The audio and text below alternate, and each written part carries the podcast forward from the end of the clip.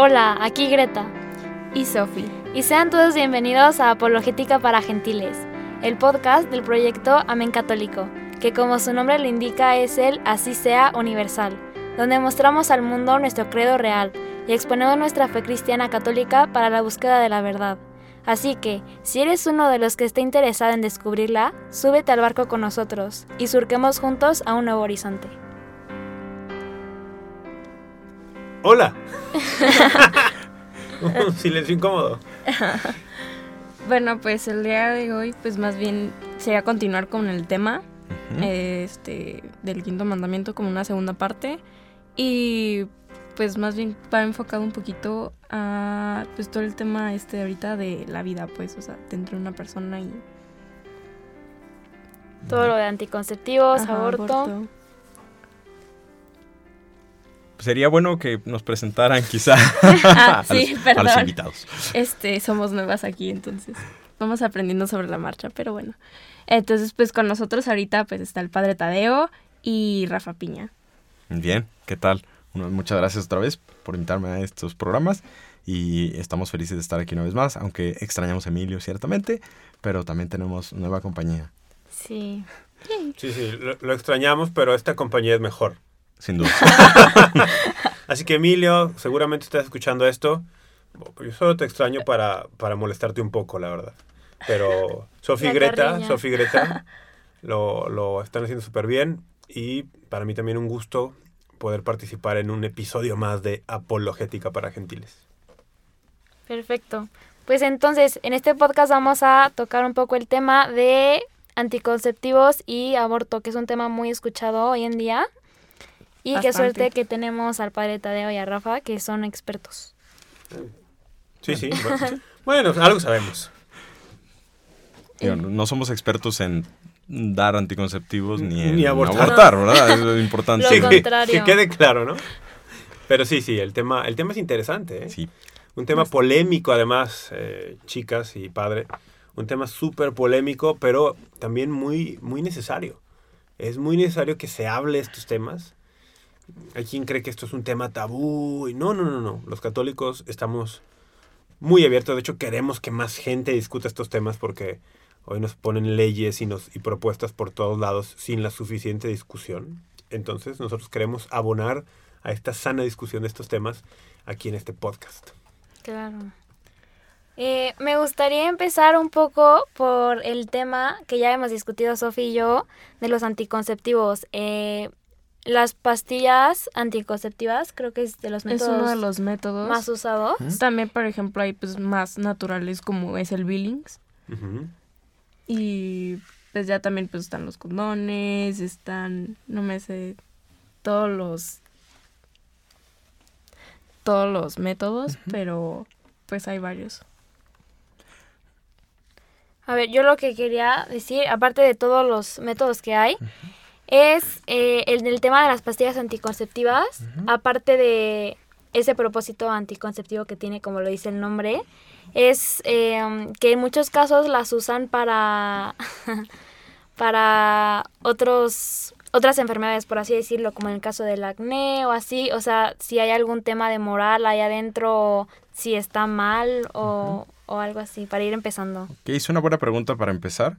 Eh, hay que saber distinguir, o sea, en el tema de la moral, no nos debemos olvidar que hay tres, hay, hay tres criterios que se llaman fuentes de la moralidad que nos ayudan mucho a distinguir eh, sobre la, la, la causa, el valor moral que tiene una acción, ¿sí? El objeto moral nos va a ayudar mucho porque eh, tenemos que entender que la, ya sea la anticoncepción o cualquier acción, cualquier acción moral, conlleva una valoración que no es nada más lo que se hace materialmente. ¿Qué quiero decir con esto? Por ejemplo, se ha hecho alguna consulta eh, em, en el caso de una, es un caso más o menos conocido, de unas eh, religiosas en un país africano en el que estaban, eh, había un riesgo bastante inminente de sufrir violencia, ¿no? O sea, ya sea violencia física y violencia sexual, pues, ¿no? Entonces, se preguntó si en este caso se podía consumir una, algo anticonceptivo previendo eh, embarazos en el caso de, un, de, violencia sexual, ¿no? cosa que era muy probable. Y entonces eh, se contestó que, que, que no, no era ilícito. ¿Por qué? Porque hay que entender que la... O sea, ¿cuál es el fin de lo que se está... Ojo, tenemos que no confundirnos eh, que eh, el fin justifica los medios. Pero sí hay que entender que lo que se busca en una acción es distinto, aunque materialmente sea lo mismo, ¿sí? O sea, una mujer que toma una pastilla anticonceptiva en un matrimonio para no tener hijos, una chica que toma una pastilla anticonceptiva para un problema hormonal del acné, una religiosa que toma una pastilla conceptiva en el caso que hemos dicho, son materialmente es la misma acción.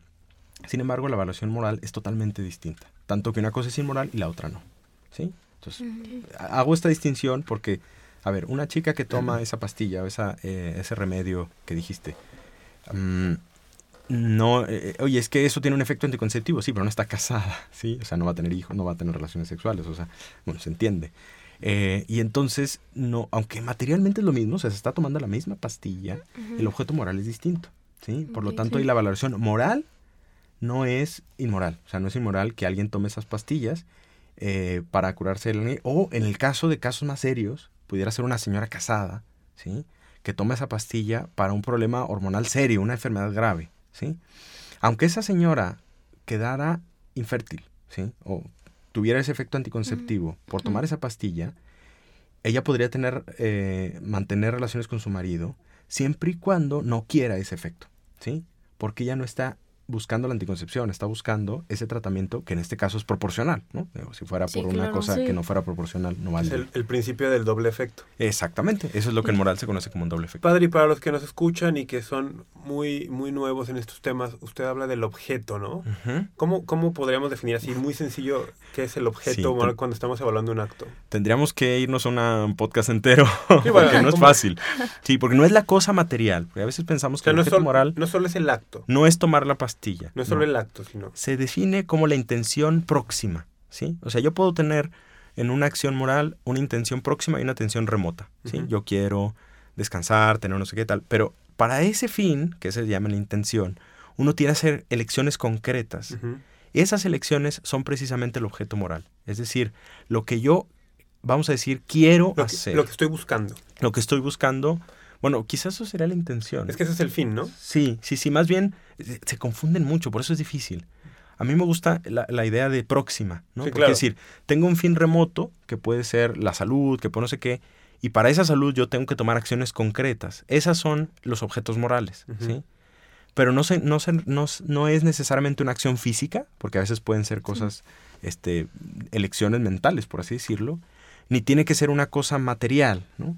Eh, porque, insisto, el objeto moral no es tomar la pastilla, no. El objeto moral en estos tres casos que dijimos serían curarme, eh, evitar una, este, un embarazo no deseado en el caso de una violación, que es injusta, sí. o no tener hijos en el matrimonio, que ese es el objeto moral que es eh, que está mal, que, es lo que está mal. Ok. Sí, sí se entendió un poco. Sí, Es- sí. Es que es complejo. No, es que es complejo, moral. sobre todo cuando uno lo, lo trata de distinguir el objeto, en este caso, por ejemplo, del fin, ¿no? Porque son los tres elementos, ¿no? Sí, Para evaluar y circunstancias, que es el último. Objeto, fin, circunstancia. ¿no? Entonces sí, se tienen que tener en cuenta los tres para valorar moralmente un acto, ¿no? Así es. Muy bien, solo quería, porque sí, hay personas que lo dicen, Muy ¿qué- buen apunte. ¿Por qué está hablando del objeto? Y piensan inmediatamente una cosa, ¿no? Sí, ¿Un objeto o qué? No, bueno, estamos hablando del tema moral. pero ¿les parece que quedó un poco claro, muchachas, con Sí, esto? quedó Sí. bastante claro. Ok. Este, igual hablando como un poco de esto de las circunstancias y todo, o sea, porque pues hay gente que, o sea, ni está casada, Sí. pero las toma porque, pues ahorita pues mucho por, este, como moda o como por lo que se ve en la tele o así, pues muchos creen que ya, pues las relaciones fuera del matrimonio, pues es conveniente como que estar protegidos, ¿no? Y pues muchos, o sea, uno de los métodos pues es la pastilla. En ese caso también sería considerado inmoral o... Sí, pero el- pensemos en un, en un par de novios o, o de amigos, ¿no? Ya hoy no... Ya No se ya sabe. ya no está restringido, ¿no? Al noviazgo, ¿no? Porque, bueno, porque así, así funciona el mundo hoy. En el caso de dos personas no casadas y que utilizan, recurren a algún método anticonceptivo justo para llevar a cabo tener actividad sexual sin procrear. Ahí también hablaremos de un pecado, pero es que el pecado no sería la anticoncepción como tal, sino lo que técnicamente se llama fornicación. O sea, un, un acto sexual sin que los involucrados sean casados. Entonces, el tema ahí no es tanto la anticoncepción, el tema acá es que lo que hace válido, ilícito, el, lo que hace moral un acto sexual es justamente, entre otras cosas, la, el, el matrimonio, ¿no? el estatus matrimonial entre los participantes. Entonces, si no existe esta condición de matrimonio entre los participantes en el acto, el tema de la anticoncepción queda en segundo plano. El, el, el, el mal acá, el pecado estará en, el, en la cuestión de que no hay de por medio, hablemos cristianamente, por ejemplo, Sí. una alianza matrimonial, ¿no? Es como el primer problema, ¿no? O sea, Ese es el primer, Sí. sí, sí, claro. Sí, por- porque sí, hay algunos muchachos, y te los topas en las pláticas, bueno, si tengo relaciones con mi novia, usar condón es pecado. Eh, A ver, muchacho, tener relaciones con tu novia es el pecado. Así es. es ese, ¿no? O sea, lo otro, lo otro viene mucho después. Sí, claro. Yo, yo quisiera aquí hacer una matización. Así se dice. Bueno, no importa. Eh, porque porque hay, hay un... O sea, es verdad esto, ¿no? Y, y incluso hubo un caso muy famoso de Benedicto XVI Ah, en el que habló de que podría ¿De verdad ser- se quiere meter ahí? Bueno, no, quizá no, ¿verdad? Simplemente porque habló del preservativo, Sí, como un primer paso a una moralización. Yo lo que quiero decir es lo siguiente.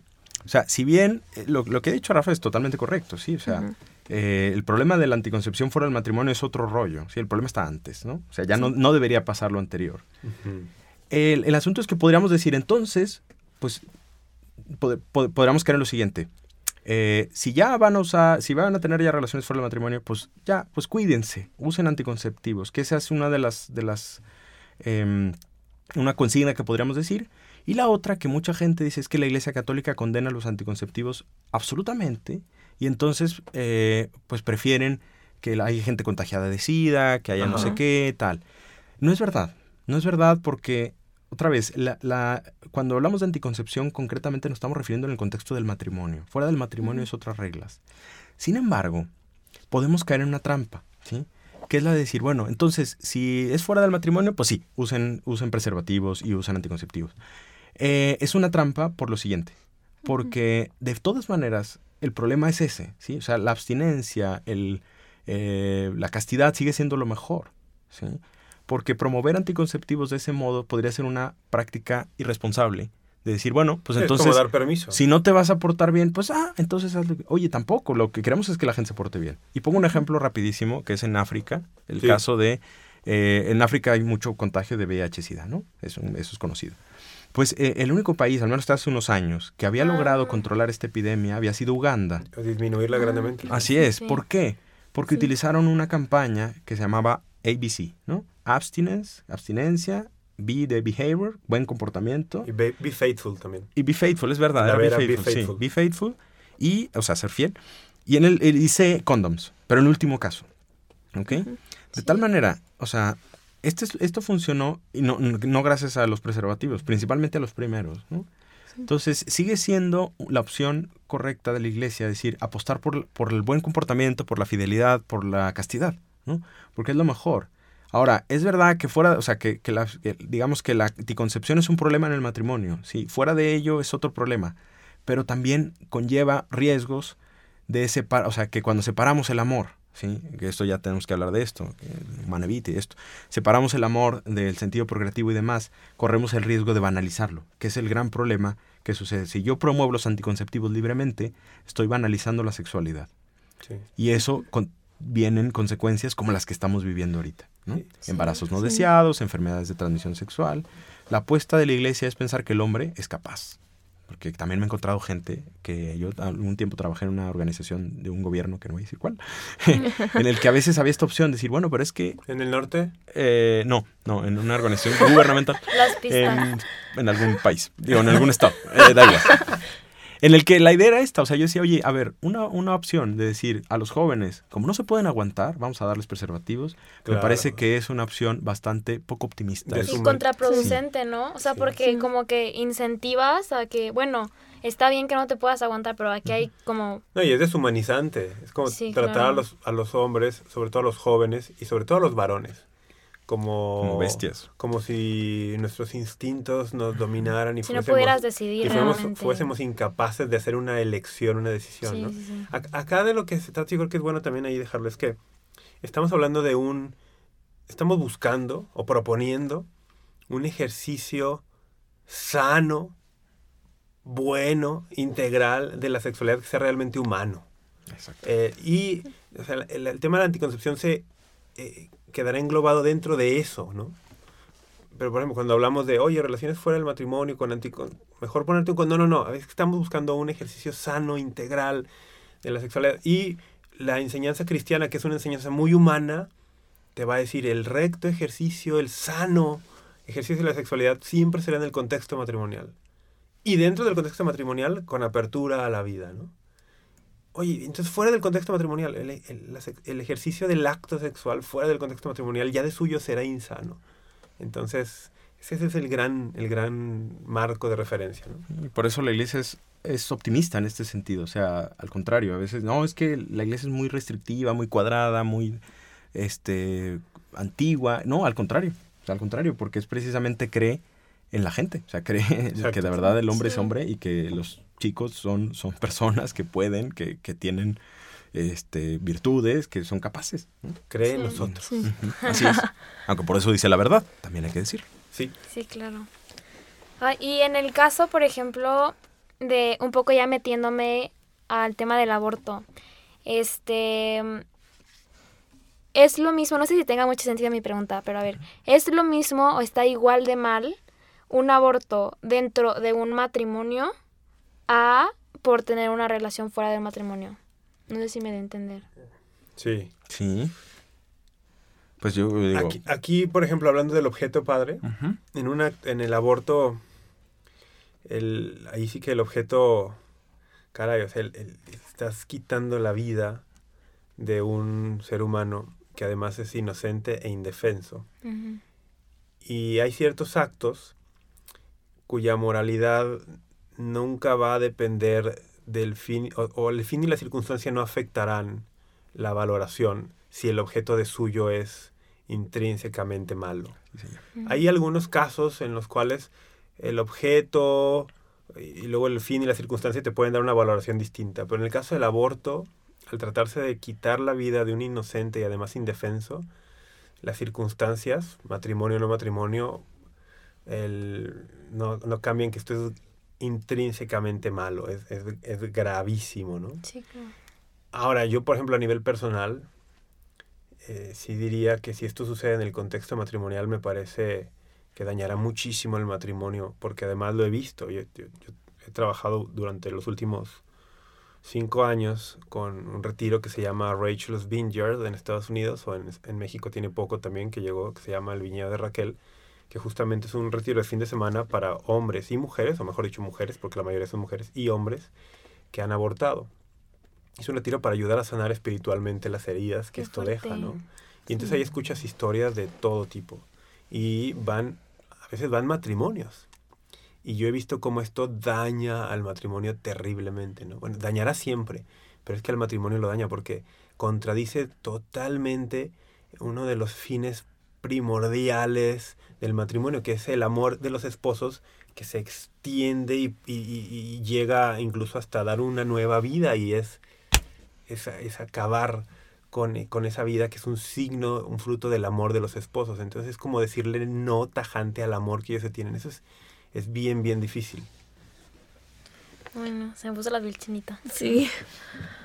Bueno, y, o sea, porque hay varios argumentos a favor del aborto, ¿no? Sí. Entonces, por ejemplo, uno, pues es como en el caso de violación, que ese es de plano, o sea, tú no tuviste la decisión, alguien, Sí. o sea, literalmente fue fuera de tu...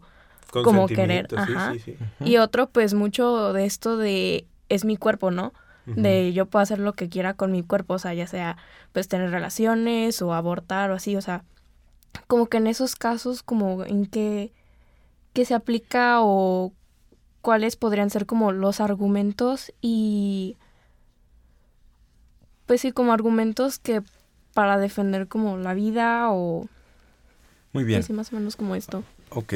Ah, digo, en el caso de... Sí, sí, sí los hay. Y, los hay bastante claros. Eh, lo que pasa es que creo que antes tenemos que pasar al, fundamento de todo esto, ¿sí? Que es em, eh, que la vida humana comienza desde la concepción, ¿no? Esto es una verdad que si no la entendemos, yo creo que ahí está muchas veces el problema del aborto, o sea, de la discusión, si es que es discusión, porque a veces no lo hay, que es más bien una ideología. O sea, si no partimos del hecho de que eh, la vida comienza desde la concepción, no podemos dialogar, ni siquiera en estos casos, ¿sí? Porque ahorita vamos a hablar de, mi cuerpo y de, en el caso de una violación, vamos a ver, hay un principio moral que dice, como los actos intrínsecamente malos, que jamás se puede hacer algo intrínsecamente malo para conseguir una cosa buena. ¿sí? Es decir, yo nunca puedo matar a alguien directamente para conseguir una cosa buena. No se puede, porque la vida en sí misma es sagrada. O sea, tenemos que partir de, estamos aquí hablando de la apologética, del gran valor que tiene la vida humana eh, según la teología, lo que nos revela la teología católica. ¿sí? Que la vida humana es sagrada, que ha sido separada de todas las demás para eh, estar en comunión con Dios, que tiene un fin divino. Eso lo hace invaluable, que cada persona Dios la quiere por sí misma, etc. Digo, aquí no, no me quiero extender mucho, pero eh, partimos de ese, de ese supuesto y de esa, verdad, de esa regla moral. O sea, no puedo matar a nadie. Es que si yo mato a fulanito se van a salvar mil personas. Pues no puedo hacerlo. ¿Por qué? Porque moralmente esa persona vale por sí misma todo. Entonces, siendo así, o sea, si partimos de este hecho y que es incontestable, me parece, o sea, cuando... Y, digo, un paréntesis, y el hecho de que la vida humana empieza en la concepción es un hecho que la ciencia, por ejemplo, la biología, la genética, te lo comprueba, no es un, no es un tema de fe. Así es. Porque luego nos atacan con eso, ¿no? Ah, esa es tu creencia religiosa. No, no, no, no. Acá no soy católico, o sea, no importa ser católico o no. Que la vida empieza en la concepción es demostrable por las ciencias naturales modernas, independientemente de tu creencia religiosa. Así es. Cierro ese paréntesis. Sí, no, pero es muy bueno, es muy bueno, porque yo quiero denunciar que se trata de una ideología. ¿sí? O sea, el aborto es una ideología como tal que no le interesa la verdad, porque no le interesa dialogar en esto, porque no tiene argumentos de verdad. Es que no hay, no hay argumentos que puedan decir que, eh, que, de que la vida humana empieza desde la, desde la concepción, que lo que está dentro del seno materno es una persona. Nos podemos rizar el rizo, pero si se fijan es una cosa que de, sentido común desde la antigüedad estaba claro que lo que está dentro del vientre de la señora es una persona, ¿no? O sea, siempre ha sido, no sale un caballo de repente, no sale un conejo, ah, mira, sale otra cosa. Entonces e, es una cuestión ideológica, ¿no? Que, que tenemos que vencer porque si no es imposible dialogar.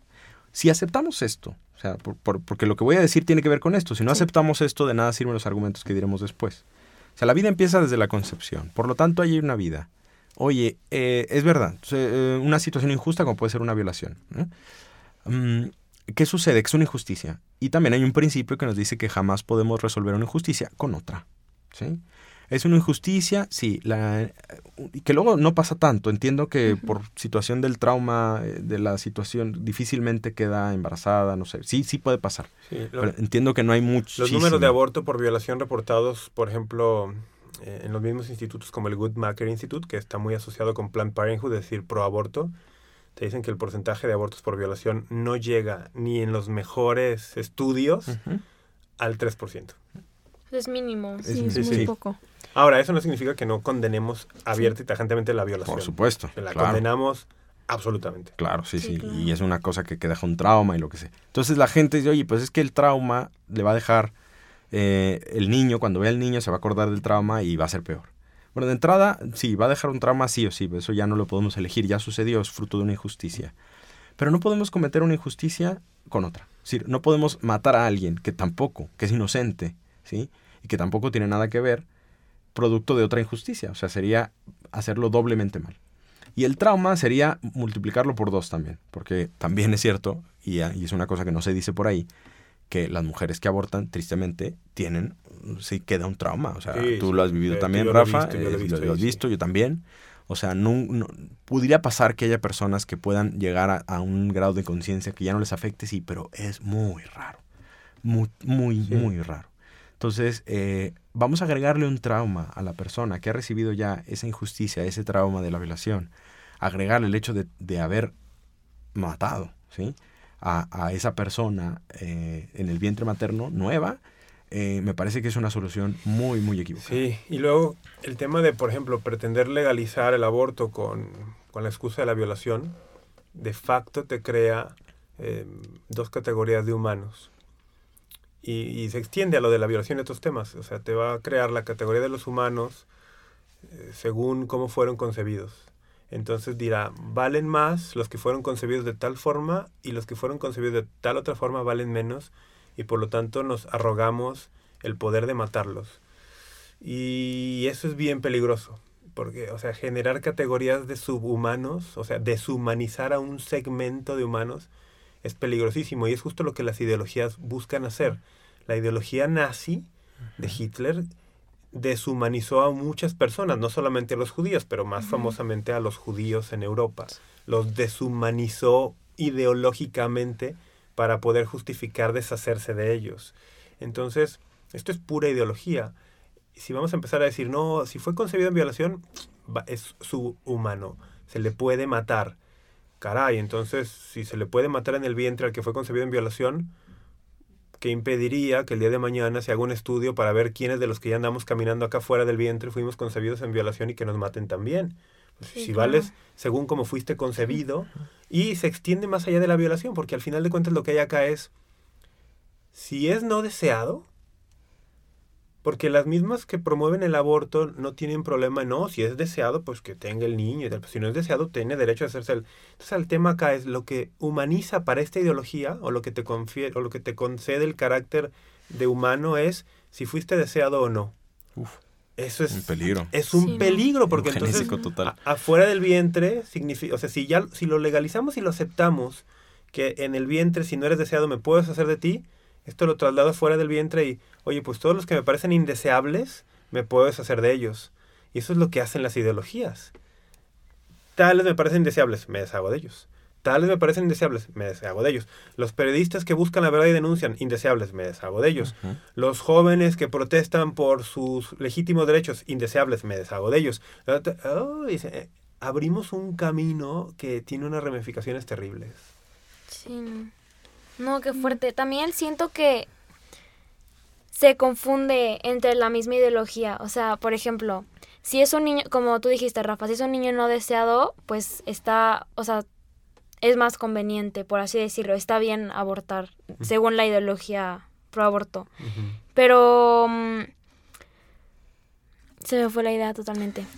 este, um, a ver, lo que iba a decir, se confunde porque si es un niño que ya, o sea, nació por cualquier situación.